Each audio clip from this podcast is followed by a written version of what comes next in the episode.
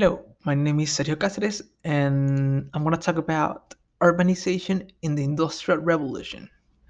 The Industrial Revolution changed material production, wealth, labor patterns, and population distribution. Although many rural areas remained farming communities during this time, the lives of people in cities changed drastically.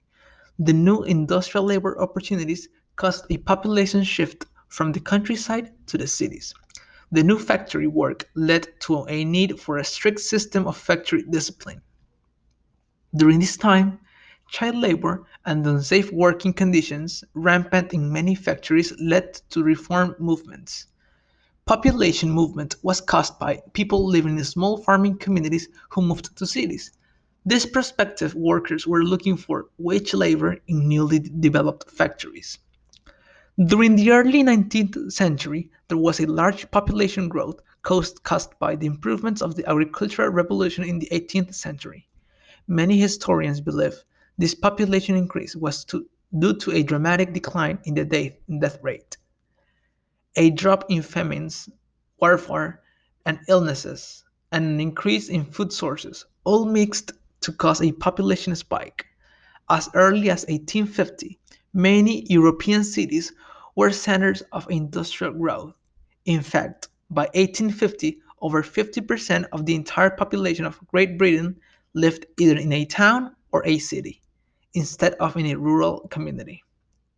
The growth of cities led to horrible living conditions. The wealthy fared far better than industrial workers because they could afford to live in the suburbs or in the outskirts of the city. However, for most of the factory workers, cities were dirty, crowded places where epidemics frequently broke out. Overcrowded row homes created to house workers and their families contributed these conditions.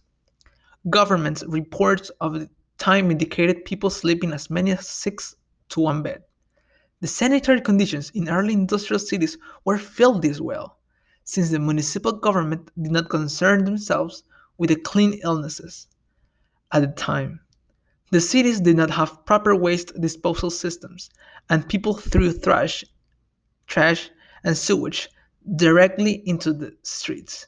The burning coal of industrial factories coated cities in a layer of grime and polluted the air, and water supplies were polluted by waste.